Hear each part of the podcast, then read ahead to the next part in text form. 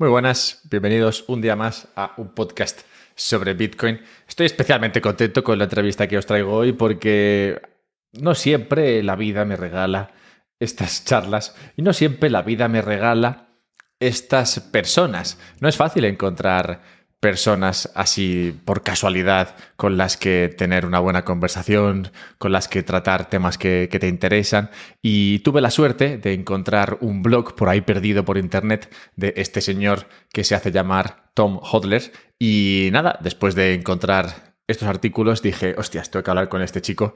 Así que le escribí y encima estaba muy por la labor. Así que nada, aquí tenemos esta conversación con Tom Hodler sobre Bitcoin, sobre economía, sobre ahorro y una serie de cuestiones que ya sabéis son las que, son las que me interesan. Así que nada, encantado de haber encontrado a Tom y, y, de haberle traído al podcast. Espero que vosotros también disfrutéis de esta charla, una charla muy bitcoiner, muy de muy de las que, de, las que me van, ya sabéis. Una de esas. Bien, pues eh, todo un descubrimiento y como veréis hacia el final de la conversación puede ser que podamos repetir por otros temas que está preparando para, para su blog. Así que, nada, encantado de traer a Tom, como decía, y antes de dejaros con él, nada, comentaros un par de cosas. La primera es que si queréis comprar Bitcoin, yo recomiendo hacerlo a través de Relay. Ya sé que esto no os sorprenderá, lo recomiendo en todos los podcasts, así que supongo que no será novedoso para nadie, pero sigue siendo un gran lugar donde comprar Bitcoin porque ofrece ese equilibrio óptimo que yo llamo entre sencillez y privacidad. Es muy sencillo, tú mandas una transferencia a Suiza, ellos te mandan Bitcoin a un monedero que tú controlas y lo único que te piden es, bueno, esa transferencia. Claro, te piden el dinero, no te van a dar regalar Bitcoin. Y entonces en esa transferencia, claro, está tu IBAN. De modo que aunque no tienes que pasar ningún proceso de KYC, no tienes que dar datos sobre tu persona ni nada de eso, es verdad que tienen tu IBAN y por eso no es 100% privado. No obstante, como digo, sí que tiene este equilibrio en el sentido de que es muy sencillo y es eh, muy privado, no es 100% privado. Y una vez que tienes Bitcoin en ese monedero que te permite tener la aplicación de Relay, lo que puedes hacer es, en el momento en el que ya empiezas a tener una cantidad sustancial y digas, oye, este dinero me gustaría tenerlo bajo control, este dinero me gustaría que dependiese de mí y no de un tercero como puede ser Relay o cualquier otro, si tienes dinero en las bolsas, por favor, sácalo de ahí ya, no seamos parguelas. Bien, pues eh, una vez que tienes suficiente cantidad y quieres guardarlo tú, pues puedes guardarlo en este otro sitio que recomiendo, que es eh, la Bitbox. La Bitbox no es un lugar, es un monedero frío. Te llega a tu casa un monedero y tú aprendes un poco cómo mandar Bitcoin ahí. Me gusta recomendar la Bitbox porque aprender es muy sencillo. Así que nada, simplemente te compras una Bitbox de estas y empiezas a, acumular, bueno, a, guardar el Bitcoin que has acumulado de una manera segura para que nadie por ahí por internet pueda acceder a ello y así tengas el control sobre tus finanzas. es, como es como convertirse en un banco y quien no quiere ser un banco es como ser un casino, siempre ganas. Bien, pues eh, eso, la Bitbox y Relay. Enlaces, enlaces a esto en la descripción del podcast con descuentos y demás maravillas. Y nada, pues vamos ya con, con Tom. Venga, al lío. Hola Tom, bienvenido a un podcast sobre Bitcoin. Muchas gracias, Alberto, por la invitación. Nada, a ti por eh, escribir todo ese contenido que, escribiste sobre Bitcoin y los valores a los que nos lleva, que será un poco el, digamos, eh, el núcleo de, la conversación de hoy. Pero antes de llegar ahí, quería preguntarte, porque lo he leído en, uno de tus artículos, que te interesa el tema de la economía y las finanzas. Entonces, eh, quería preguntarte un poco lo que puedas compartir sobre tu, experiencia antes de, Bitcoin, si es que tenía que ver con el tema financiero y económico, y cómo llegaste a, Bitcoin. De mi lado, como, bueno, como muchos podrán reconocer por mi acento, soy argentino. Eh, me especialicé en el área financiera, trabajé en un banco de inversiones y entonces siempre las finanzas fueron un tema importante o por lo menos de mi interés. En Argentina eh, desde 2019 me di cuenta, hubo, un crash muy importante, uno de los más importantes de la historia de la bolsa internacional, que fue el crash de las PASO. unas elecciones no salieron como el mercado anticipaba y la bolsa se desplomó. Eh, en eso hubieron medidas que, hicieron que el gobierno puso para intentar dominar eh, la demanda de dólares y ahí empezaron a haber arbitrajes por todos lados y ahí me di cuenta que no podía ser que un grupo que sí sabía cómo ejecutar estos arbitrajes pudiera llevarse, gracias a tantas ineficiencias del mercado que el gobierno precisamente tenía eh, o oponía, eh, podía llevarse tanta, pero tanta plata, como si te dijera, no me acuerdo ahora los números, pero con muy poco capital lo podrías, no sé, cuadruplicar en un mes. Era una, una locura. Y simplemente por saber hacer un arbitraje. ¿Arbitraje entre dólar y peso? Era, era comprar eh, con pesos, comprabas bonos, esos bonos los vendías con dólares, esos dólares los volvías a vender a pesos y así, se le llamaba el rulo. ¿viste? Porque era como, era un ciclo y, y cada vez que volvías a, empezar el rulo, obviamente tenías más pesos y más pesos y más pesos, eh, pero era una, una diferencia abismal. Entonces, como que yo ahí dije como, no, esto, no puede ser. O sea, ¿por qué, ¿por qué, el gobierno tiene el control de tomar estas, estas decisiones que solo algunos podemos eh, aprovechar? Eh, entonces, como que ahí empecé a cuestionarme yo la, división del dinero y el Estado, y por, el principio me, hice bastante eh, gold bug, como que me gustaba mucho la idea del oro como dinero eh, escaso y duro y demás, hasta que, bueno, empecé a meterme más con Bitcoin y dije, wow, ok, esto es como oro, pero hiper mega recargado y con un montón de otras aristas que, que, me volaron la mente. Así que eh, esos fueron mis comienzos eh, en Bitcoin y, siempre desde lo ideológico de, ok, tenemos que separar el dinero del Estado porque no puede ser que un pequeño grupo de personas tengan una decisión tan abismal eh, que pueda afectar de manera tan abismal al resto de la población.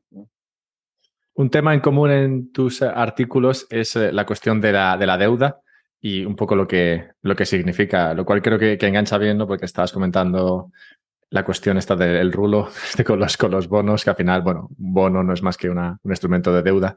Entonces, nada, quería un poco si, si pudieses explicarnos la función de, la deuda, que claramente todos creemos que la tiene, y, en qué momento o en qué, bajo qué circunstancias esa deuda se puede ir eh, de madre. Y un poco. Bien. Bueno, eh, desde, a ver ¿qué, tan atrás podemos irnos, pero desde el 71 con el Nixon Shock, donde unilateralmente eh, el presidente de Estados Unidos y Estados Unidos como país rompe el acuerdo de Bretton Woods, eh, Estados Unidos deja de estar respaldado por oro, es decir, estos billetes ya no pueden ser más intercambiados por onzas de oro. Entonces, desde ahí hay toda una cuestión, empieza a tomarse el dinero como fe, ¿no? Eh, lo que vale, vale lo que me lo tomen. Eh, en otro lado porque me lo aceptan. Y, ya se va, em, se pierde la conexión con el mundo natural o real que podría ser esta atadura que tenía el oro. Desde entonces, em, Estados Unidos eh, fue la moneda de reserva global, el dólar, ¿no? Y en base a eso, Obviamente ellos iban manipulando hasta el día de hoy, si podemos ver en un gráfico de largo plazo de la tasa de interés, siempre se fue manipulando en cuanto a expansión y contracción, subiendo y bajando esta tasa de interés, que básicamente afectaban de manera directa los niveles de deuda en el sistema. Pero con una gran, justo ayer hablábamos, es muy loco porque acá en Argentina todo el mundo eh, te, te pregunta estas cosas de las tasas de interés y demás, aunque no tengan nada que ver ellos con el sistema financiero. Por ejemplo, ayer hablaba con un cirujano y con, y con un kinesiólogo sobre, me decían, y porque acá en Argentina van a subir las tasas de interés a más del 100%. Entonces, era como, ¿qué, qué, qué es? ¿Qué significa? Y para que la gente se dé, se dé una idea, los bancos centrales tienen solamente una palanca para, para mover toda la economía y para intentar em, manejarla en cuanto a, sus intereses, ¿no? Esa palanca es la tasa de interés. Si yo subo la tasa de interés, obviamente la deuda es mucho más cara, es decir, la gente deja de endeudarse, por lo tanto, si deja de endeudarse, también consume menos, ¿sí? Porque yo cuando me endeudo, porque quiero construir una casa, digo, ok, tomo un préstamo de X cantidad de pesos o dólares, compro materiales para estos inmuebles y después, cuando tengo que ir pagando el préstamo, obviamente estoy consumiendo menos. Entonces, cuando me endeudo, consumo más hoy para consumir menos mañana.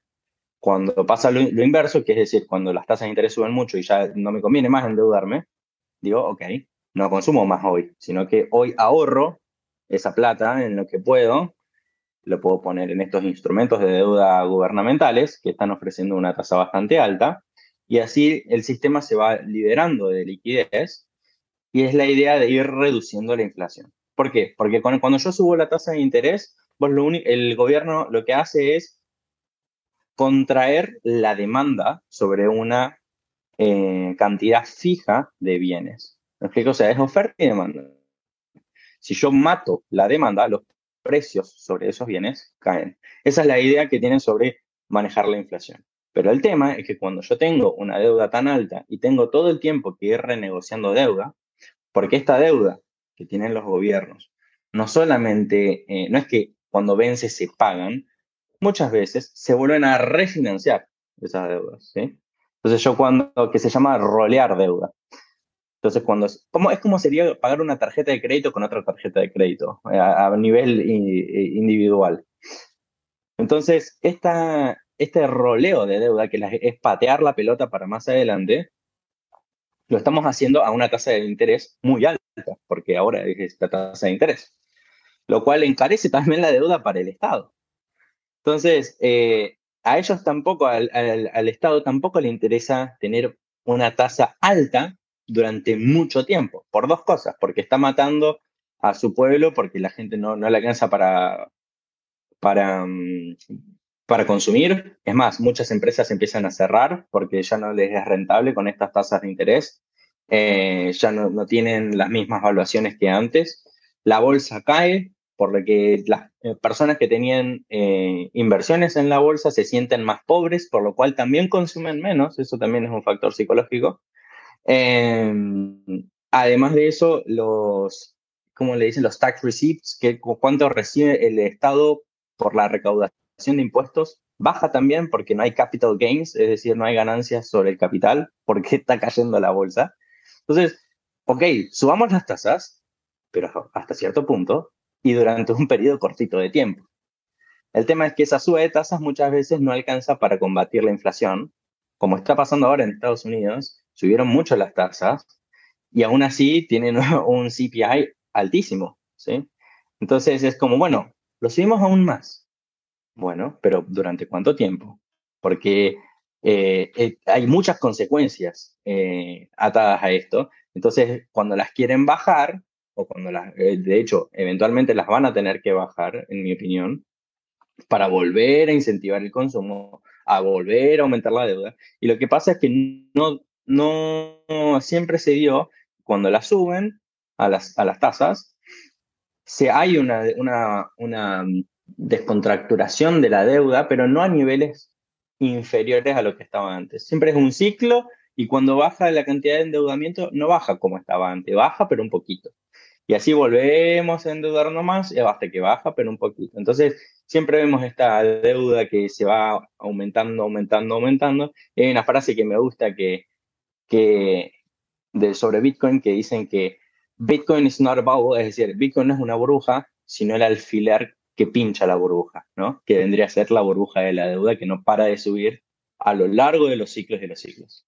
Porque ofrecería, claro, una alternativa a, esa persona que quiere, al final, ahorrar su dinero, porque, bueno, la, idea, y lo del ahorro lo vamos a tocar bastante, pero la idea al final de meterte en otro bono de deuda, comprarme otro bono, es, eh, bueno, pues porque al final tienes que poner tu dinero en algún sitio y ahí al menos te da un tipo de interés, lo cual te protege algo frente a, frente a, la inflación. Pero sí, en lo que comentabas, claro, y este es un tema que, bueno, a mí también me encanta porque también vengo de finanzas y, y lo que veo, eh, tal y como lo has planteado, es que todos los incentivos, o digamos, que el bajar tipos es bueno a muchísimos niveles para el Estado y todo eso que tiene de positivo para el Estado bajar los tipos, lo tiene de negativo cuando intenta subirlos. Porque comentabas, cuando los baja, todo es alegría y felicidad, porque para empezar eh, le, cuesta, le cuesta menos eh, refinanciarse, la actividad económica se, digamos, se, dopa, ¿no? Va, dopada y entonces pues eh, hay, más actividad, hay, más actividad y eso, y eso, y eso permite que generar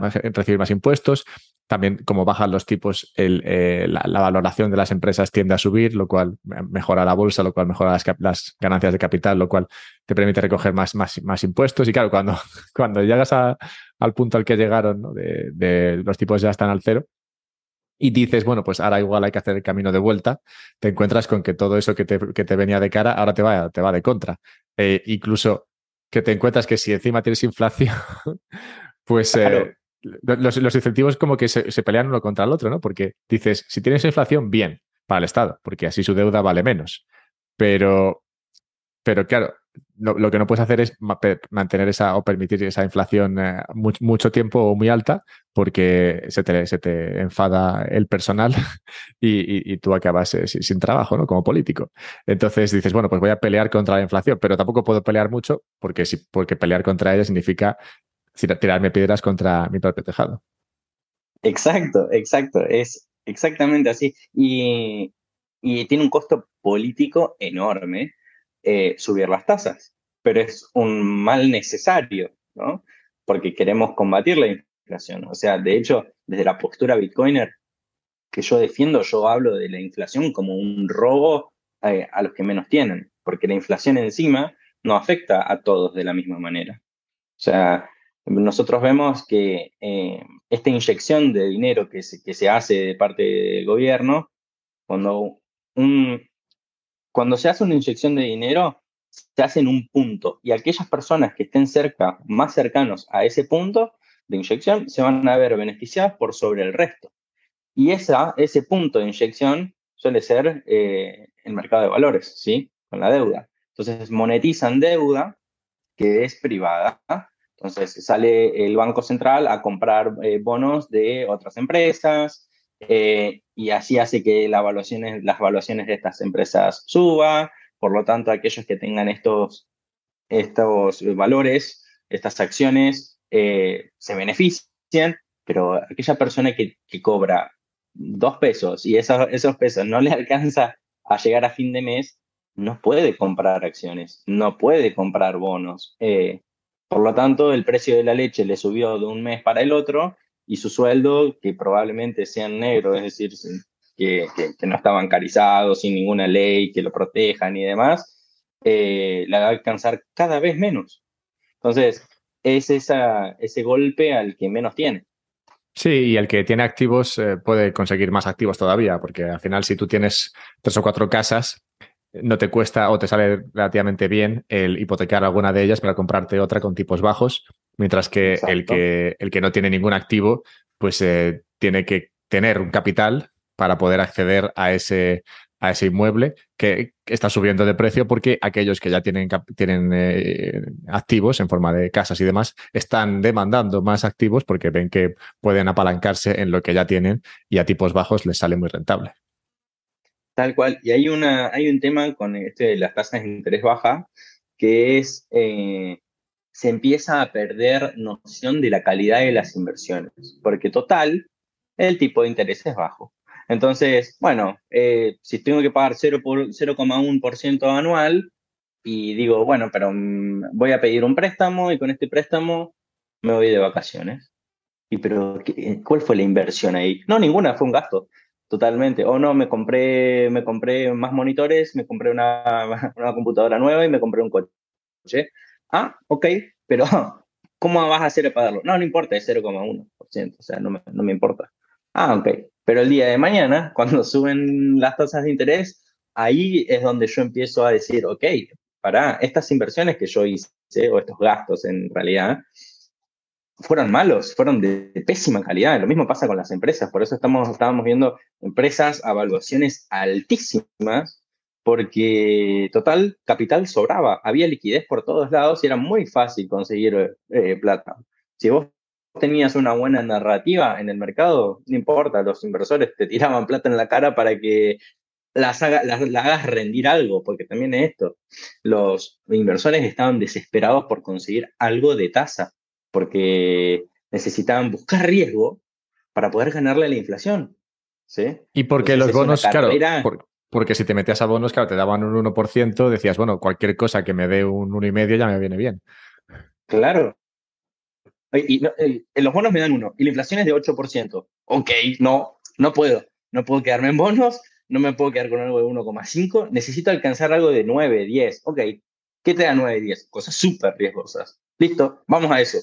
Entonces, es, eh, es, como cargar al sistema eh, de, no sé, de una locura, y que es una bola que todo se retroalimenta hasta que el día que suben las tasas de interés y todo se empieza a desplomar a la vez, ¿no? La cuestión de la demanda, perdón, de la, de la inflación, el ahorro, el dinero y el ahorro es una que, que bueno, quiero tratar, pero antes has tocado un tema que justo comenté el otro día en, un tuit y, dio para bastantes comentarios porque salió, como sabes, el dato de último de inflación en Estados Unidos. Da un poco igual cuando escuches esto, alrededor del 8%, que es lo que viene pasando en los últimos meses, en 2022. Y Ah, salió ese dato que era peor de lo que la gente esperaba y, vi muchos comentarios de personas que están metidas en el mercado que decían, joder, esto es un dato pésimo, es un dato horrible.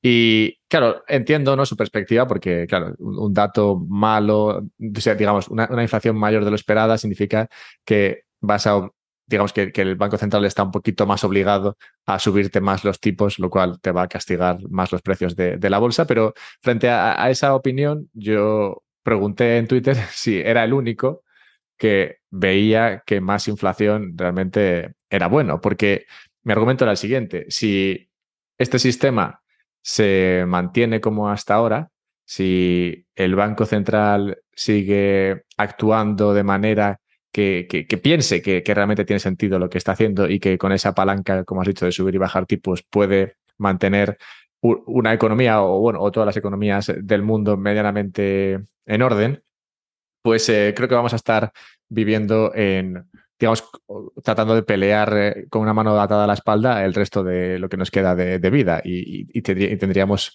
probablemente una civilización mucho menos eh, avanzada de lo que podríamos tener si la figura del Banco Central no existiese. Entonces, ante esa perspectiva, prefería la idea de, oye, si, si la inflación, o prefiero la idea de si la inflación se va de madre, si la inflación sigue subiendo, a pesar de que ellos intenten hacer lo que puedan para, para frenarla, pues eso demuestra, en cierto modo, pues que, este sistema no funciona y que, y, que, y, lo rompe y, desde, desde, desde, esa ruptura pues se trata de, de, crear otra cosa. Y Claro, frente a ese comentario, mucha gente, bueno, opinó, también mucho argentino, me dijo, sí, bueno, trata de, trata de vivir con una inflación del 100% o del 250%, me dijo uno. Y claramente no es, eh, no es eh, agradable sufrir esa inflación.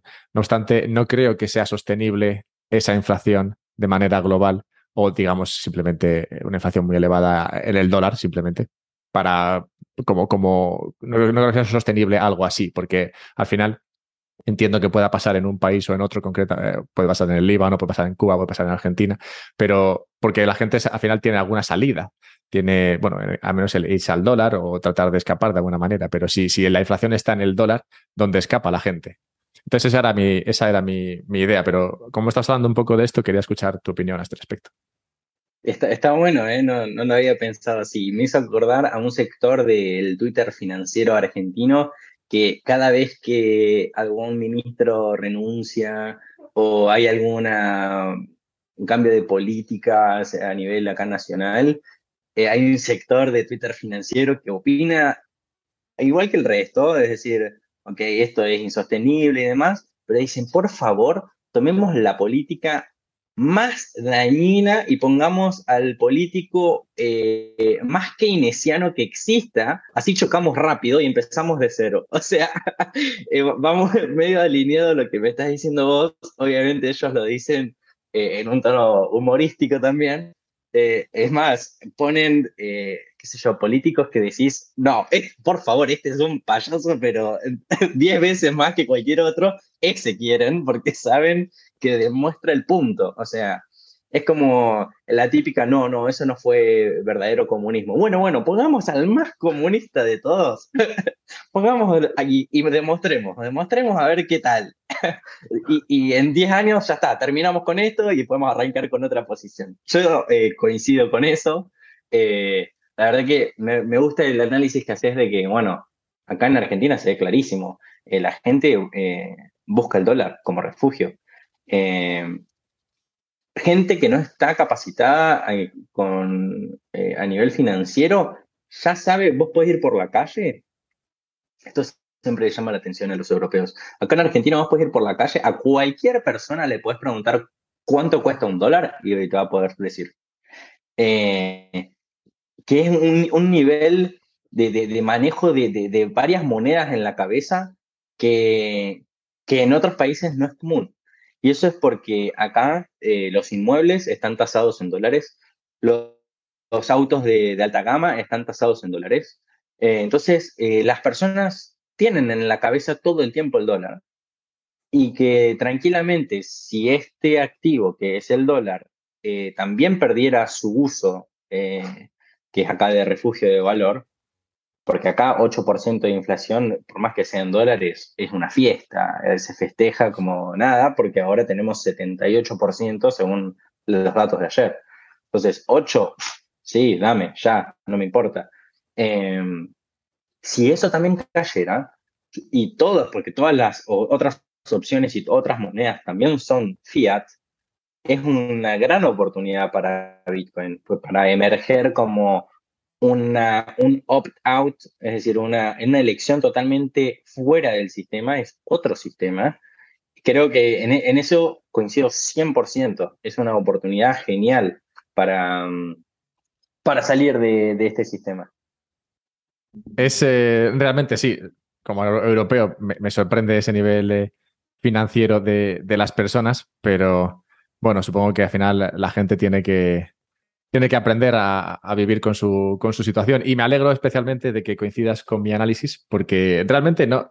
Cuando yo puse ese tweet y vi, los comentarios, eh, bueno, siempre hay gente que va a disentir contigo, claro, pero no sabía cuánta gente estaría en, mi bando y cuánta gente no. Y además, teniendo en cuenta ¿no? que la gente que me sigue a mí es normalmente gente, gente bitcoiner. Pero bueno, pasando a, la cuestión del ahorro, que como decía me pareció muy interesante y es una que, que tratas mucho en tus, ah, en tus artículos. Breve pausita antes de seguir con el tema del ahorro con eh, Tom. Nada, breve pausa para recordaros tres cosas. La primera es que me puedes dar dinero. Qué sorpresa. Si puedes darme dinero a través de Patreon, patreon.com barra un podcast sobre Bitcoin y que conste que ese dinero siempre, siempre, siempre, siempre, siempre es agradecido. Otra cosa, Twitch, por si quieres venirte a verme en directo, la verdad es que lo pasamos muy bien en Twitch. Hacemos un directo, dos directos, a veces tres directos. Si no hay perrita, no sé, igual más directos todavía. Pero sí, hacemos al menos uno o dos directos a la semana y, bueno, digo hacemos, los hago yo, pero digo hacemos porque la comunidad que está ahí conmigo preguntando y demás es muy agradable y creo que la disfrutarías, así que vente. Y tercera cosa, está la página web esta de un podcast sobre bitcoin.com donde están los temas por categorías, por si quieres ver una categoría específicamente, por si quieres aprender sobre Bitcoin, puedes encontrar allí todos los podcasts sobre entender Bitcoin, ¿vale? Venga, pues eh, ya que he dicho eso y me queda gusto, pues seguimos con Tom y el ahorro. Hay uno de ellos especialmente en el que hablas de, vale, de si Bitcoin puede ser una solución, si realmente llegaría a ser eh, eso, un dinero, ¿no? Pongamos el escenario este en el que comentaba de, de vale, pues eh, inflación infinita, también, bueno, no infinita, inflación muy elevada en el dólar, la gente ya no tiene dónde refugiarse, incluso, incluso ni siquiera en Argentina empiezan a ver el dólar como una buena opción y entonces, vale, dicen, venga, hay que irse a otra cosa y entonces empiezan a, digamos, a adoptar en mayor medida Bitcoin. Frente a este escenario, que sería, digamos, eh, el escenario, yo creo, típico que nos llevaría a una hiperbitcoinización, mucha gente opina que, claro, no puedes llegar a ese punto o tener una economía sobre Bitcoin porque al final lo que hace la gente con Bitcoin es eh, holdear, ¿no? es eh, acumular. Y que si, no y si solamente acumula y, no gasta, pues claramente no puedes mantener una economía sobre, sobre ese sistema. Y esto lo enganchas tú mucho con la cuestión del ahorro, pero si te parece, ¿puedes por favor explicar a la audiencia, por si hay alguien escuchando esto, que opina que realmente no puedes mantener una economía con Bitcoin, porque esto no es así. Sí, sí, sí. Eh, quería, quería remarcar un puntito que capaz eh, puede haber quedado mal para el, que haya escuchado el punto anterior, que es que nosotros no pensamos que la inflación es buena, ¿sí? O sea, nosotros estamos totalmente en contra de la inflación, nada más que para eh, lo que decimos es, ok, si tiene que romperse, que se rompa rápido, nada más. Obviamente vivir con una inflación del 100% es horrible y de verdad tiene implicancias muy grandes en la sociedad eh, a niveles de, ver más violencia en la calle, más violencia intrafamiliar porque los, los padres están estresados de trabajar tres trabajos para que alcance la plata y cuando un hijo le va mal en la escuela, a veces recurre a la violencia porque no hay paciencia y todas las conexiones interpersonales se vuelven más frágiles. O sea, el dinero hace de una especie de aceite que facilita las relaciones entre las personas. Eh, entonces, que no, que no, que no, que la gente no lo malinterprete como que, uy, sí, bueno, qué divertido. No, no, es algo de verdad muy serio eh, y que afecta hasta lo más profundo de una sociedad. Y dicho esto, en una sociedad bitcoinizada, ¿cómo sería? Bueno, ok, la gran mayoría cree de, los, de la gente financiera, que lo he escuchado muchas veces en mi trabajo, era, no, no puedes tener en Bitcoin una, no puedes tener una sociedad basada en Bitcoin porque todo el mundo lo quiere acumular. Y acá también eh, se ve mucho eh, a nivel eh, agropecuario, en, Argentina se dice no, porque los, los ojeros, que son los del campo, que, que hacen soja, ¿no? Que cultivan soja, acumulan sus cereales y no los quieren vender y esos cereales son del pueblo y gracias a que ellos no los venden, nosotros no tenemos divisas en el país. O sea, primero, ¿no? Acumular no es, hay una, una, una palabra que se le usa como, como algo malo, ¿no? Como que te estás quedando algo de que es de alguien más. Y eso es algo que quiero diferenciar. No, no, no.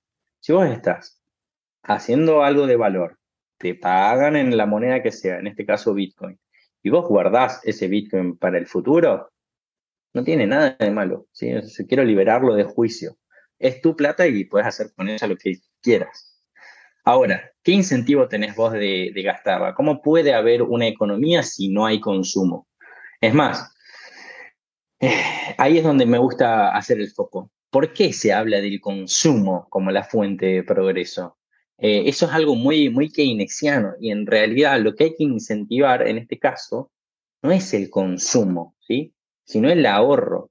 Una economía que ahorra más significa que puede hacer después mejores inversiones, tiene más capital, tiene más estabilidad y puede tomar decisiones eh, financieras más inteligentes. Entonces, si hay que incentivar alguna de las dos cosas, no hay que incentivar el consumo, sino el ahorro. ¿Por qué? Porque la gente tiene que consumir para vivir. Es muy simple, no importa cuánto dinero tengas, no podés gastar cero para siempre algo tenés que gastar, ya sea para comer, ya sea en un lugar para vivir, ya sea como movilidad, en educación, en salud.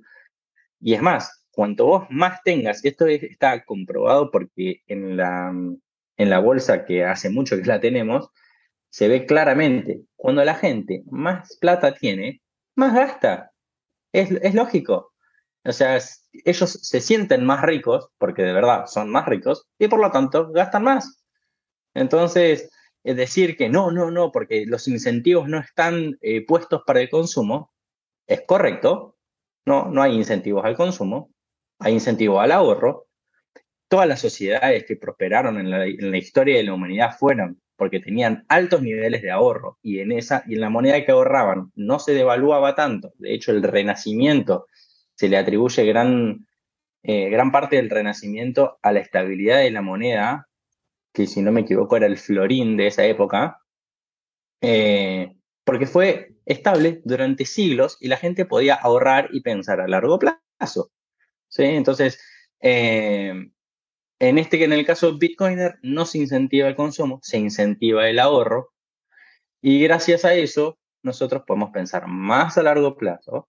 Y hay una cosita que me gusta, que es, ok, ¿por qué yo, que estoy, no, estoy acumulando Bitcoin y, y que soy alguien muy malo para el resto de la sociedad porque mis Bitcoins no lo puede tener nadie más que no sea yo? Ok, pero vos, persona que no tiene Bitcoin o que no, la, no los quiere acaparar, ¿no? Ok, ¿cómo, ¿cómo, yo te perjudico a vos? Si, los, hay un pan en toda la economía, o no sé, dos panes, y yo como solamente medio porque quiero eh, acaparar más Bitcoin, y vos comes uno, yo no estoy demandando más ese pan. Capaz yo podría demandar más pan, demandar, es decir, querer pagar más, por el mismo bien, claro, comprar más pan y los precios subirían. O sea, gracias a que yo no estoy consumiendo, los precios tienden a la baja.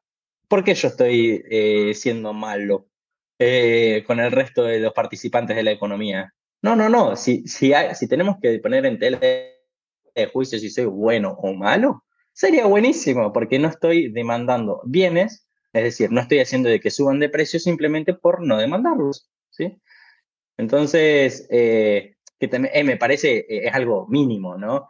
Pero para decir, para, para, si vamos a tener, si queremos ser binarios, bueno o malo, yo creo que la persona que no consume está dejando que otros consuman al mismo precio, ¿no?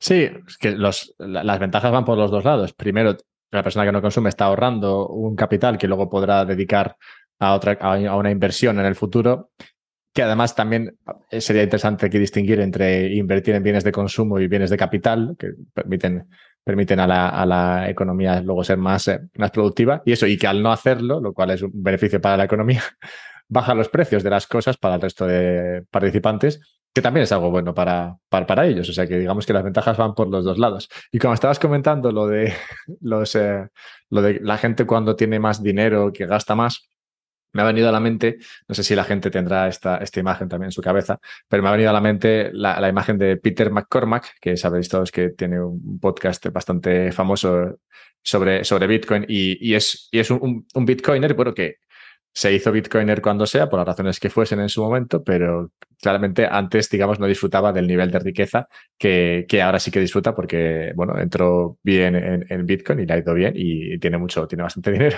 Entonces me ha venido la imagen de cuando se compró, no sé qué coche se compró, pero vamos, un coche de lo más ostentoso. Sí, no sé cuál, no sé cuál coche era, no sé si era un Aston Martin o algo así, pero de, bastante, bueno, un coche de más de 100 o 200 mil dólares. Y claro, esto es una persona que, que realmente bueno, ahora es Bitcoiner, tiene mucho capital seguramente ahorrado en Bitcoin, pero que encima al tiempo pues gasta y, gasta bastante más de lo que, de lo que gastaría una persona normal. O sea que realmente el, tener Bitcoin no le ha impedido eh, hacer gastos y, aumentar su nivel de vida. De hecho, el otro día, siguiendo con Peter, perdón Peter si estás escuchando esto, probablemente no, pero el otro día comentaba también con Lynn Alden, que es una una economista que, bueno, economista inversora que me, que me encanta, comentaba con ella cómo usaba Lightning en El Salvador, que le venía genial para, para pagar las cenas, y decía que funcionaba genial porque dice, mira, si voy a cenar en El Salvador y pago una cena, no sé, 50 o 60 dólares, pues va de la hostia. Pero es verdad, decía, que en Estados Unidos no le funciona tan bien porque, claro, cuando va a pagar las cenas en Estados Unidos son 500, 600 dólares. y entonces, claro, eso, eso por Lightning no, no es tan fácil que, que, que, fluya. Y cuando dijo eso, pensé yo, joder, ¿quién se gasta 600 pavos en ir a cenar normalmente? ¿sabes? Decía, decía, claro, cuando voy a cenar ahí, pues 500, 600, digo, joder, cada vez que sale a cenar se deja una pasta este señor. Claro, tal cual, tal cual, tal cual. Sí, sí. Y, este, claro, y este es rico por Bitcoin, literal. O sea, es un caso, es un caso de, lo más, eh, de lo más obvio que puedes encontrar. Y no creo que, y no creo que él piense que, que Bitcoin va, ya está, no va a subir nunca más. No, no, claro, él, él, ahorra, ¿eh? sigue ahorrando y, sigue, y, seguirá comprando incluso. O sea que, que sí, sí, tenemos un, un gran caso de, de, persona que realmente no hace esto. Y otra cosa que, querías, que quería comentar y que también es observable, y por eso me extraña ¿no? que este argumento sea tan empleado ¿no? por tantas personas, como tú has dicho, incluso en el ámbito financiero, que es una cosa que dice mucho la gente. y me sorprende porque, como tú has dicho, el consumo no es algo que haya que incentivar. La gente se, incentiva sola a consumir. el ahorro sí que cuesta más. O sea, conocerás gente que consuma más o menos. Y, coincidirá normalmente ¿no? que el que más tiene más consume, pero bueno, a veces pasa que hay una persona que vive con lo justo y, consume mucho, que también hay. Pero claro, por digo que incentivados a consumir siempre están. Lo que no están es incentivados a ahorrar. En esos casos puedes encontrar a personas que no ahorran nada y luego a gente que sí que ahorra. Pero encontramos casos de gente que no ahorra nada. E, ellos no están incentivados a, ahorrar, pero a consumir sí que lo están. Entonces realmente lo que hay que incentivar es el ahorro, no el consumo. Y en el, en el caso del incentivo al ahorro, eh, no sé, ¿cuánto te dan en, España por tener eh, dinero en el banco? Te deben dar 0.1% si es que te dan algo, ¿no? No, no te dan nada. No te dan nada. No te dan nada o, eso que tú has dicho más o menos, pero vamos, por lo general. Entonces es como, ok, no, para tenerlo en el banco haciendo nada, prefiero disfrutarlo hoy y salir a cenar a un lugar más lindo, prefiero pagarme unas mejores vacaciones o prefiero comer, eh, qué sé yo, eh, más, más frecuentemente lo que me gusta. O... Entonces, eh, el incentivo tiene que estar por el lado del ahorro. Si yo te digo que te pago 10% anual porque, porque ahorres, ah, ok, bueno, si la inflación es del 5 o 6, genial, me sirve lo voy a hacer y lo voy a tomar a la, oportunidad. Pero si no tengo un incentivo, y es más, y encima tengo una inflación galopante, eh, puede ser todo lo contrario, que es consumir, consumir, consumir, porque prefiero tener el disfrute de ese dinero hoy antes de que eh, perder poder de compra a lo largo del tiempo, o casi nada.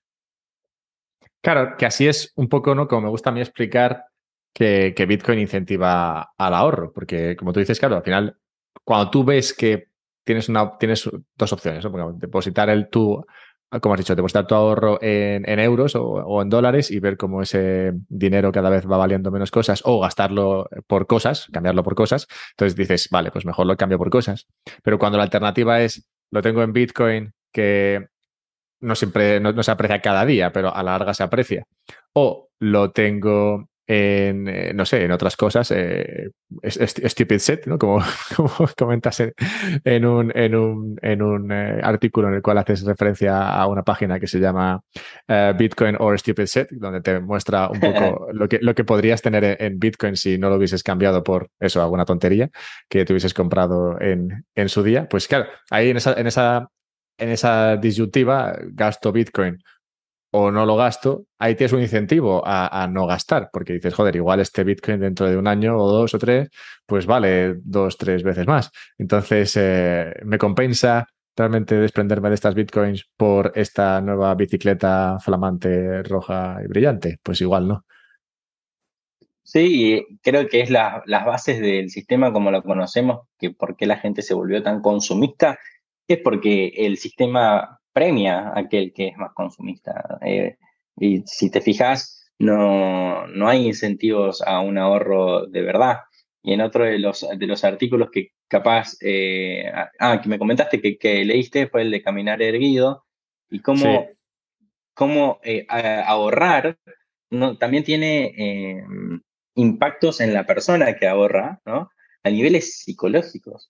Entonces, eh, me parece totalmente imprudente que no haya incentivos eh, al ahorro y sí al consumo, cuando la persona que ahorra se siente muchísimo más eh, empoderada y con las riendas de su vida.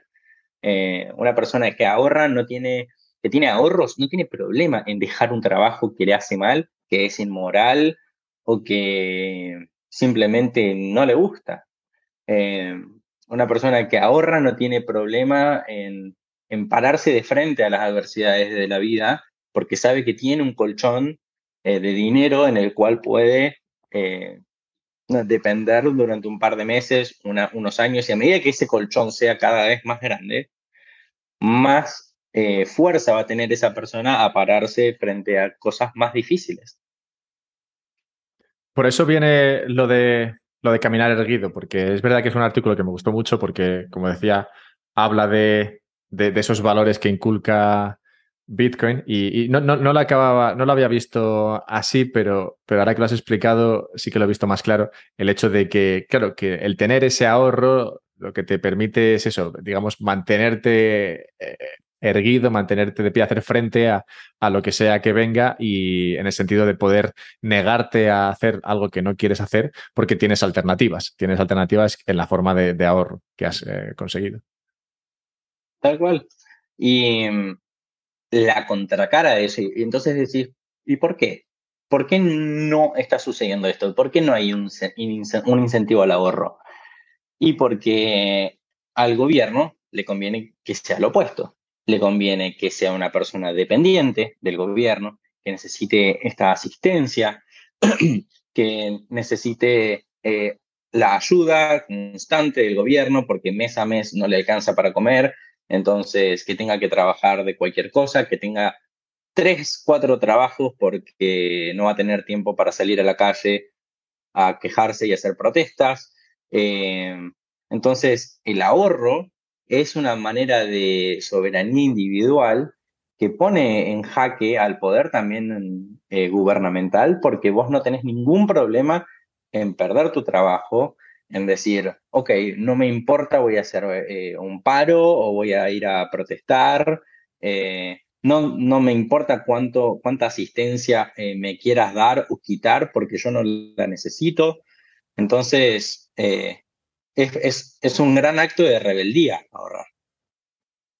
Y es curioso observar cómo realmente esa, digamos, este, este deseo está, está vivo en las personas. O sea, que no es que la gente no quiera ahorrar o que, o que no, no entiendan el valor de ello. y, justo estaba pensando en esto, según lo que comentabas, que la, todo, todo, digamos, el, ecosistema financiero o de inversión, digamos, lo que hace es, digamos, satisfacer esa demanda de, ahorro que, que, la gente podría buscar y que no es capaz de, conseguir con el dinero. Antes, la gente simplemente ahorraba en oro y ya está. El, valor del dinero se mantenía en el tiempo y les permitía comprar las cosas y ya está. Pero claro, en el momento en el que eso se pierde, podemos ver que además eh, coincide en lo que comentabas antes, ¿no? 1971 eh, se acaba el, se acaba el, el patrón, bueno, el semi-patrón oro que había y, y, cómo desde entonces empieza a crecer muchísimo todo el sector eh, financiero y sector de inversión. Y es parece, no sé, estoy pensando en esto según, según lo has comentado, pero, pero parecería como que, bueno, ese sector de inversión ha venido a tratar de satisfacer esa, esa demanda, en el sentido de, vale, no puedes ahorrar en tu dinero, porque si lo tienes en dinero, ese, el valor de tu dinero va a ir perdiéndose con el tiempo. Entonces, para conseguir eh, evitar eso, invierte en cosas que claramente no, no es lo mismo que tener el dinero en dinero, pues existe al invertir el riesgo de perder pero te permite la posibilidad de, batir a la inflación y batir esa devaluación de la moneda. No sé si has pensado tú en este aspecto. Supongo que viniendo del mercado financiero también lo habrás dado una vuelta. Sí, y también eh, algo que, empecé a, pensar hace recientemente poco, igual después eh, buscando en internet a ver si alguien había hablado sobre esto, encontré artículos de 2014, viste algún bitcoiner super hardcore que ya lo había pensado, y yo como, ah, ok, no soy tan original, pero eh, cómo em, el dinero llegó en su, en su momento, o sea, nació para salir del trueque. Cuando uno intercambia entre dos bienes, hay, eh, hay un problema que quizás ni vos querés los bienes que yo tengo, ni yo quiero exactamente. La coincidencia de necesidades, sí. Exacto. Entonces, vamos a un bien que sería el, bien más intercambiable, vendría a ser el, el dinero, elijamos lo que elijamos, para hacerlo usarlo de puente y cualquier cosa vos te guardás este, esta sal, esta concha marina, este pedazo de piedra preciosa, porque después a vos te lo van a recibir en otro lugar. Genial. Pero después empezamos a tomar eh, eh, los estados, empezamos a formar estados-nación y demás, y cada estado empezó a hacer su propia moneda. Entonces, si yo quiero agarrar pesos argentinos y cambiarlo por rublos, es casi imposible. En, nadie me va a aceptar pesos argentinos en Rusia, ni, en, ni acá en Argentina nadie te va a aceptar eh, rublos.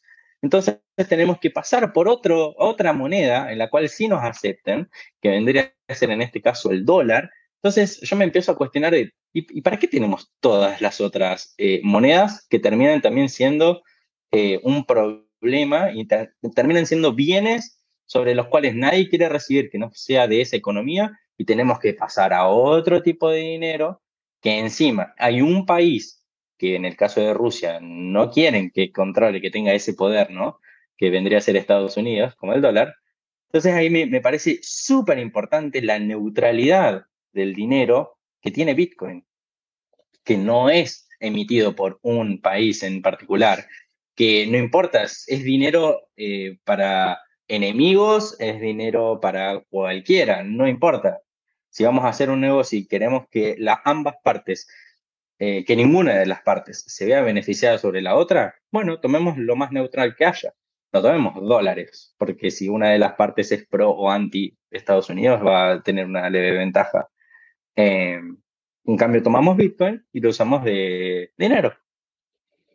Sí, esto me recuerda a, bueno, algo que, ha dicho Saifedian alguna vez y, y, es lo de que al final, claro, tú tienes dineros fiat, como te he dicho, divisas en dos diferentes países, pero a fin de cuentas la que vale es, es el dólar. Entonces todas las demás digamos que tienen, son como el dólar más prima de riesgo. Entonces, todas valen un poquito menos que, el dólar porque son eh, tan fiduciarias como, como el dólar, pero tienen además el riesgo de no ser el dólar, que como sabemos es, la, moneda de reserva que te aceptan en cualquier sitio. Y, esto hace a todas las demás ya directamente peores en mayor o menor medida que, el dólar. Y entonces cabe preguntarse por qué todo este embolado de diferentes monedas que parece ser simplemente, pues eso, una, una manera o un método ¿no? de poder financiar tu chiringuito estatal de, manera que, bueno, que sea medianamente sostenible. Y, francamente no parece que tenga otra utilidad. Y la cantidad de millones de dólares que hay en la industria del Forex, que es para arbitrar estas monedas, para enviar estas monedas, para, o sea, es un, es un negocio realmente grande que para mí no agrega ningún tipo de valor más de esto que lo que hablábamos, financiar el gobierno local. En tu opinión, el, ahorro, más allá de, eso, de permitirte mantenerte firme frente a lo que sea que te venga en, la vida, que sabemos que pueden ser muchas cosas, ¿crees que tiene otras eh, ventajas eh, como, como, bueno, como lo, que para la persona que ahorra? en su vida? creo que eh, sí, la principal sería, porque esto también suele pasar, hay personas jóvenes que porque precisamente creen que tienen muchas cosas resueltas y temas de salud mm, son menos probables que le ocurran, quizás no tienen hijos, entonces también hay eh, cualquier imprevisto por ese lado no lo van a tener, eh, y precisamente por eso no ahorran o ahorran menos. Y yo creo que el ahorro eh, es un, hay que, hay que aprovecharlo cuando siempre uno puede ahorrar, aunque sea un dólar, un peso, lo que sea, me parece que hay que cultivar el hábito del ahorro y después ir agrandándolo lo máximo posible para que el día que haya un imprevisto es una manera de protegerse contra la incertidumbre. Entonces, eh, es una manera de comprarte tu propio seguro eh, y poder vivir mejor. Eh, yo creo que va principalmente de ese lado. Estoy intentando pensar a ver si hay, algo más que se me puede... No, pero de esto que has dicho, mientras piensas o no piensas, claro, surge el problema de, vale, pero ¿en qué ahorro? ¿no? Claro, lo cual nos llevaría de nuevo a, al dilema de la persona que, que, ve que la moneda pierde valor al futuro, ¿no? Porque dice, vale, sí, puedo ahorrar un dólar hoy, pero ese dólar igual dentro de un año, pues no vale lo mismo que un dólar hoy. Entonces, ¿por, qué voy a querer ahorrar ese, ese dólar? Que, bueno, supongo que nos llevaría todo esto a Bitcoin, entiendo, pero... Sí, sí, y eh, otra de las cosas que he visto en, en Bitcoiners eh, a lo largo del tiempo es que han empezado también a ayudar a su comunidad eh, desinteresadamente, eh, a ayudar a, su comunidad local, ya sea en su barrio, en su ciudad, en su provincia o, algo más micro todavía que podría ser su familia. Uno cuando ya tiene una cierta base y cierta estabilidad y sabes que no corres peligro porque tenés tenés un buen colchón de resguardo, empezás a, extender a intereses que te gustan, que puede ser, por ejemplo, fondear una ONG eh, para que defienda, no sé, te gustan los perros, un refugio de perros, y que no tenés ningún incentivo económico, pero sí de autorrealización personal que te va a hacer más feliz, porque eso, porque va alineado a los valores y al mundo que vos querés que haya en el futuro. Entonces, si bien eh, no, no, es no es puramente financiero, pero sí creo que va mucho con la felicidad de la persona. Sí, y además creo que es más fácil de ver esto que, el, tema del ahorro y, los bienes de capital, que creo que a muchas personas cuando escuchan bienes de capital, pues eh, como que les pasa por encima de la cabeza y no, entienden muy bien. Pero esta, esta parte de, de emplear el ahorro en, en otro tipo de cosas como las que comentabas, sí que, sí que creo que es más visible. Por ejemplo, en cuanto a lo que decías, vemos que muchos bitcoiners, vamos, eh, no voy a decir la mayoría porque no, sé cuántos bitcoiners hay, pero muchos bitcoiners, digamos, eh, prominentes, que sabemos que llevan en bitcoin desde hace tiempo, todos ellos tienen un empleo. O, bien tienen su propia empresa, o bien tienen su, por ejemplo, como el, tema de Peter tiene su podcast y, lo que hace es que habla con personas y, habla sobre Bitcoin y explora temas y demás, que te gustará más o menos, pero bueno, hace una labor educativa. Luego hay, hay muchos otros que es eso, pues que han, encontrado su, su, nicho. Por ejemplo, el otro día escuchaba Pierre Rosard. Pierre Rosard trabajaba en Kraken, que como sabéis es una bolsa, ya ha sabido trabajar a otro sitio. Y, yo imagino que Pierre Rosard realmente no necesita seguir trabajando. o sea, al menos no lo hace por dinero.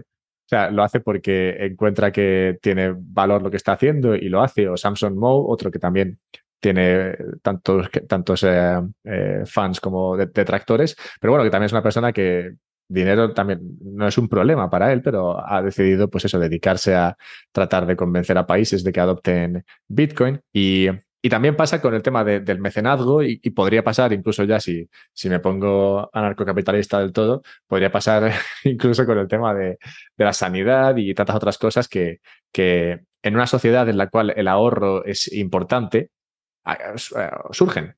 Por ejemplo, los eh, bancos estos de piedad que existían antes, esto pues era, eran, pues eso, la gente ahorraba dinero, lo depositaba ahí y luego la gente que necesitaba pues acudía a ese banco o también podía ocurrir y encontraba préstamos ¿no? a baratos, o, también pasaba con el tema de la, de la sanidad, personas con dinero que ahorraban y decían, oye, vamos a ayudar un poco en el, en el ámbito sanitario de, nuestro lugar o vamos simplemente a dedicar dinero a mejorar, no sé, el alcantarillado y lo hacía, todo eso salía de, dinero privado. Y también el arte, mucho antes, y bueno, supongo que ahora también se estila el tema del mecenazgo, pero claro, cuanto más ahorro, más se puede, se puede dedicar a estas cosas que realmente pues tienen un valor u otro, ¿no? Eso es muy subjetivo, pero, pero que existen gracias a, ese ahorro que se ha conseguido. Tal cual, sí, sí, sí. Y, que también lo estoy viendo en, en aquellas personas que, que ya tienen un gran poder adquisitivo, empiezan a invertir en, no, no tanto por el tema del dinero, sino porque quieren que ciertos proyectos se, se vuelvan realidad. Entonces, por ejemplo, a mí me, interesa mucho el tema de la longevidad de la vida y veo cómo muchos, muchas personas están invirtiendo en startups y demás que están investigando eh, cómo extender eh, la vida saludable, ¿no? O sea, no, vivir hasta los 120 como lo conocemos hoy o hasta los 150, sino ser totalmente sano como una persona de 50 años, pero hasta los 90. Entonces, eh, eso que para mí es algo súper importante, eh, invertir ya sea tiempo de uno estudiando o asesorando, siendo mentor o lo que sea, eh, como también de manera financiera algún proyecto que, que tengan los especialistas para lograrlo. Entonces, convertir al mundo en, en lo que vos querés que sea. Sí, Tim Ferris, por ejemplo, me viene a la mente en la cuestión de las drogas psicodélicas. Las drogas psicodélicas no es un tema que mucha gente eh, le interese o le apasione, pero por ejemplo, él, ha encontrado que tienen un valor importante en la sociedad y que podrían solucionar muchos problemas y, ha, dedicado mucho dinero y sobre todo mucho tiempo a tratar de sacar esta, idea y empujar la inversión en este, en este ámbito. Y en cuanto a lo de la longevidad no, sé cómo se dice en español, porque sí es un, término que he escuchado en, inglés, pero sí esa, esa longevidad sana, digamos, el, llegar hasta los 100, pero digamos, estar, estar bien hasta los 99 y a los 100 estar mal y ya morirte. eso, eso es algo que trata mucho Peter Atía, que es una, bueno, es, creo que era ex, es un ex cirujano que ahora tiene, tiene un podcast y, y tiene bastantes artículos. Y, es, y este es principalmente su, su, su, tema. Y de nuevo nos encontramos en lo mismo. Es una persona que era, bueno, pues cirujana y se dedicaba pues a arreglar eh, cosas que no funcionaban bien en los cuerpos. Y luego, una vez que ya pues tiene, digamos, la, la vida medianamente financieramente solucionada, pues dice, vale, pues me voy a dedicar específicamente a este tema que me parece más, eh, más interesante. Y claro, no, lo hace por amor al arte, también gana dinero con ello, pero, pero claramente no gana lo mismo que, que generaba antes cuando, cuando era cirujano ahí en Estados Unidos. Entonces, yo creo que esto que se llama el orden espontáneo es algo que la gente no valora. Y creo que es porque entienden que si el orden no viene desde un ente centralizado, pues eh, lo que va a haber es caos y gente mirando por sí misma y ya está. Tal cual. Sí, sí, sí.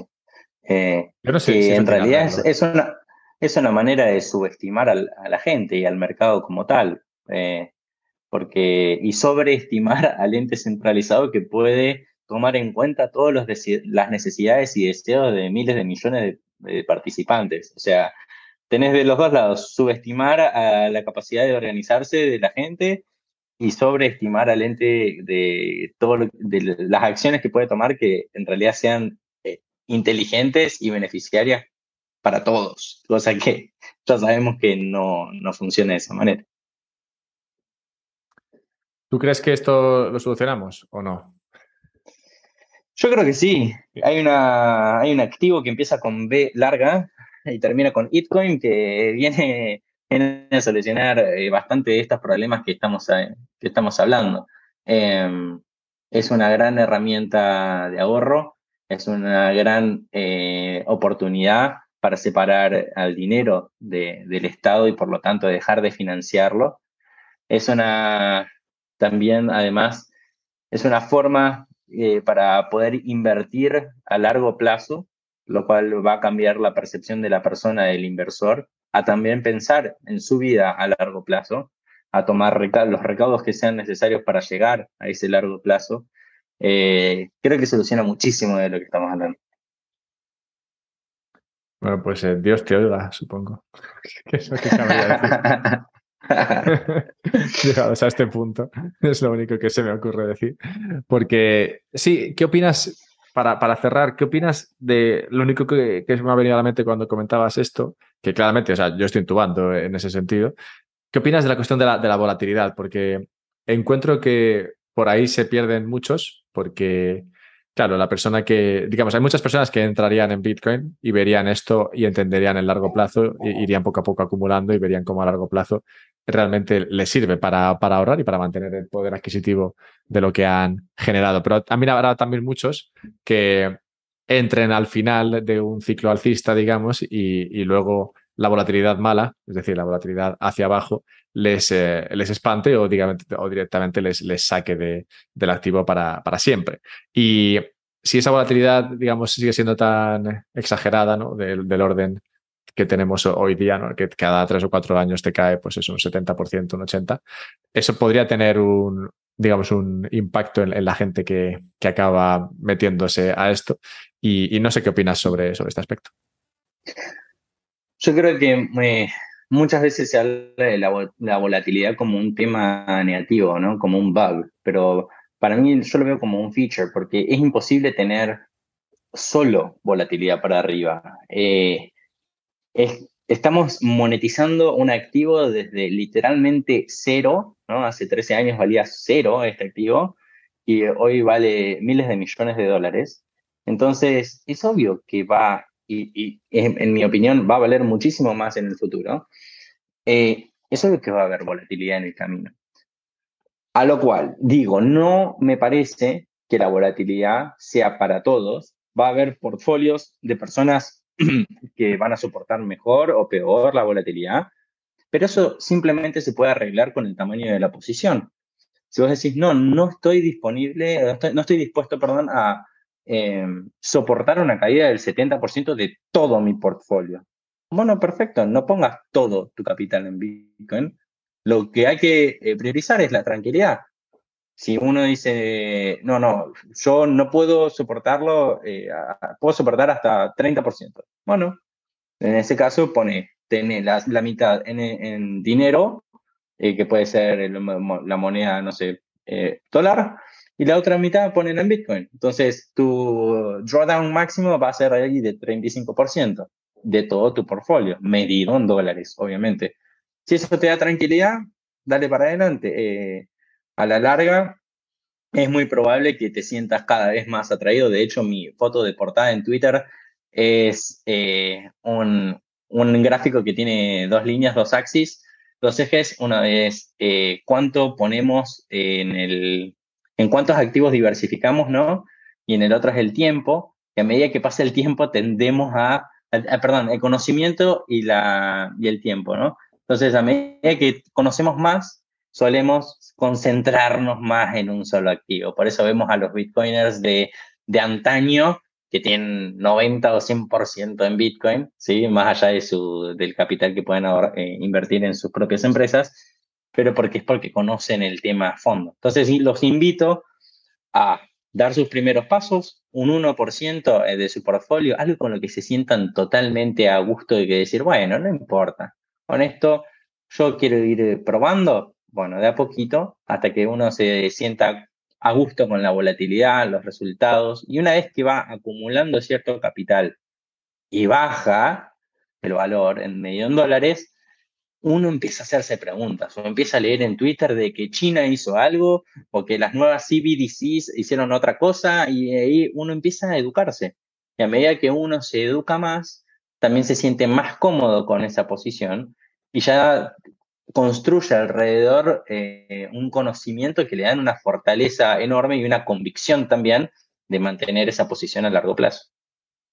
Sí, es justo lo que me pasa a mí cuando me pregunta la gente Sí, ¿por qué no diversifico? Y es que, claro, yo siempre respondo, digo, a ver, es que tengo, paso tanto tiempo con Bitcoin y leo tanto sobre Bitcoin y, hablo tanto sobre Bitcoin y estudio tanto Bitcoin que realmente para mí encontrar un activo en el cual me sienta tan cómodo como en Bitcoin es muy complicado. O sea, tendría que dedicar, no, no digo la misma cantidad de tiempo porque sería prácticamente imposible, pero tendría que dedicar mucho tiempo para sentirme tan cómodo con otra, con, con otro activo como me siento con, con Bitcoin. Y es un poco ¿no? lo que decías, ¿no? de ese gráfico entre el conocimiento y la, y la, exposición a, un activo. Y esto, como has dicho, es tu imagen en, Twitter, que, bueno, ahora, nos dirás un poco dónde puede encontrarte la gente. Los artículos que eh, hemos comentado en, este, en esta entrevista están en, en, tu Substack. Y la verdad es que desde aquí te invito a que sigas escribiendo si puedes, porque coincido contigo en, todos estos análisis que, hemos estado haciendo de la situación y me, gustaría que sacases más para poder traerte otro día y, seguir hablando de, estos temas que, realmente me parecen interesantes y que, es bueno tener, tener presentes. Así que, ¿dónde puede encontrarte la gente? Eh, pueden encontrarme eh, en Twitter, arroba o también en Substack, obviamente con el mismo nombre. Y te hago una pregunta, Alberto, porque tengo dos artículos en el tintero listos para, para estar ahí, para editarlos. Uno es, tenés la primicia, te digo. Uno es Bitcoin y la paz mundial y otro es, eh, ¿cómo es? Eh, in, zeros, in Zeros and Ones We Trust. Bitcoin como religión. Vale, pues si la pregunta era por cuál te decantabas primero. Sí, exacto. Yo diría primero, si puedes sacar el de la paz, porque me, vendría genial como, digamos, como segunda parte de un podcast que hice que se llamaba El, coste en vidas del dinero fiat. Y, creo que sería, sería un artículo que podría usar para, hacer un podcast como eso, como segunda parte de ese, de ese podcast que me, gustó mucho. Y eso, en el que hablaba un poco del coste para la humanidad en vidas, ¿no? Cuánta gente ha muerto por el dinero fiat. Entonces, eh, creo que Bitcoin y, la paz eh, me, vendría muy bien como segunda parte. Además, en cuanto al otro, al de las matemáticas, entiendo que, que, va más, eh, digamos, que sería más el tema del segundo artículo que has comentado. Sobre este, sobre este tema, quiero traer a, a Ricardo Pérez Marco, no sé si le conoces, que es, es un matemático que ha, escrito bastantes papers sobre esto. Y, y, bueno, antes, antes, de, antes de leerme sobre matemáticas, me gustaría hablar con, con el matemático. lo voy, Y lo voy a, voy a escuchar ese podcast ah, para seguir inspirándome para ese artículo entonces. Vale, pues genial, así lo hacemos. Eh, Ricardo no es fácil de conseguir, pero estoy hablando con él y espero cerrarlo para las próximas semanas. Así Una que relación simbiótica. Exactamente, sí, sí, aquí, aquí nos juntamos y nos, nos, educamos unos a otros. Así que sí, sí, sí te, pediría el de la paz. Y si sacas el de la paz, eh, me gustaría hacer eh, que, si, puedes tener muchos numeritos, me gustan, y, o al menos alguno del que pueda agarrarme, porque así luego los, los empleo yo en, mis, en mis podcasts, porque sí, sí, me gusta a veces meterme a... O sea, a veces hago entrevistas como esta y, bueno, una vez a la semana hago entrevistas y, una, y también una vez a la semana publico, digamos, como algo, algo en particular sobre un tema, ¿no? Que me parezca interesante. Y, como digo, hice ese sobre las muertes, sería bueno uno sobre, sobre la vida. Maravilloso. Pues muchas gracias, eh, Tom. Un placer. No, gracias a vos, Alberto. Muchas gracias por la invitación y la verdad que la pasé de 10.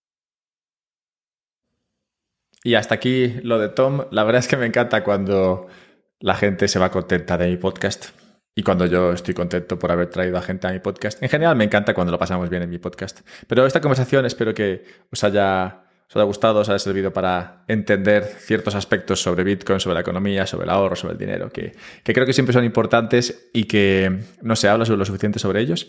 Así que me alegro de que haya personas como Tom que escriben y que hablan de esto para que yo pueda hablar de lo que han escrito o traerles aquí para que, para que hablen sobre ello. Así que nada, encantado de haberles, eh, pues, haberos presentado esto. Espero que lo hayáis disfrutado. Y nada, pues eh, habiendo hecho esto, pues que escríbeme a Twitter si quieres, eh, arroba alberto-mera. O también puedes, como he dicho antes, comprar Bitcoin si quieres, claro, si sale de ti. Esto no es consejo de inversión, a través de Relay y puedes guardarlo si ya tienes, por ejemplo, en la Bitbox. Y nada, enlaces a todo esto, al blog de Tom y demás historias en la descripción del podcast. Nos vemos pronto. Un abrazo. Tened cuidado, vivir la vida. Happy Bitcoiners. Chachi. Bye.